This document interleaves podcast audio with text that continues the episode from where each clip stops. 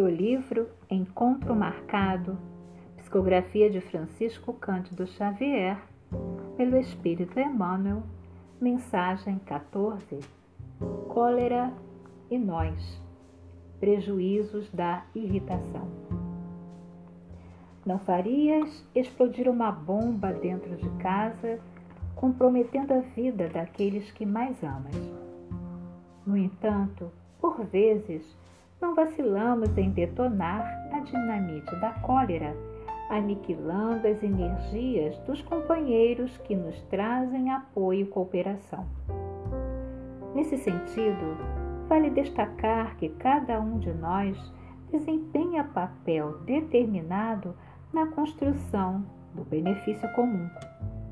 E se contamos na execução dos nossos deveres com amigos abnegados, capazes do mais alto sacrifício em nosso favor, temos ainda nas linhas da existência aqueles espíritos que se erigem à condição de nossos credores, com os quais ainda não nos quitamos de todo no terreno das contas pessoais, transferidas à contabilidade de hoje pelo saldo devedor de passadas reencarnações.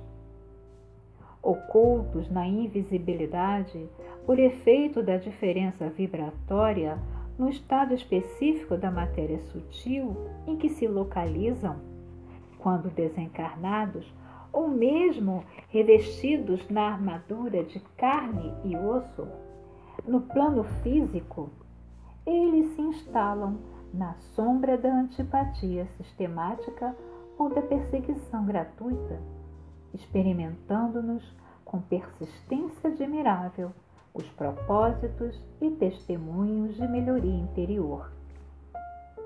É assim que vamos vencendo em exames diversos, opondo valores morais entesourados na alma ao assédio das provas, como sejam paciência na adversidade, resistência na dor, fé nos instantes de incerteza e generosidade perante as múltiplas solicitações do caminho.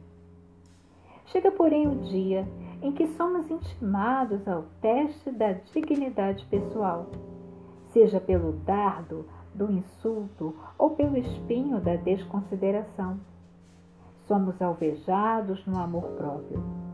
E se não dispomos suficientemente de humildade e compaixão, Eis que a altivez ferida se assemelha em nós ao estopim afogueado de que a cólera irrompe em fuzilaria de pensamentos descontrolados, arruinando-nos preciosas edificações espirituais do presente. Estejamos alertas contra semelhante poder fulminativo, orando e abençoando servindo e desculpando, esquecendo o mal e restaurando o bem.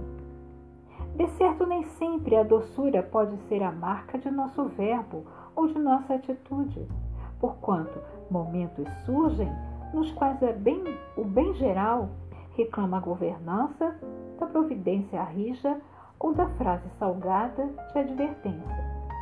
Mas é preciso não olvidar que a cólera a nada remedeia em tempo algum e que, além de tudo, ela estabelece fácil ganho de causa a todos aqueles que, por, por força da nossa evolução deficitária, ainda se nos alinham nas trilhas da existência à conta de nossos inimigos e obsessores.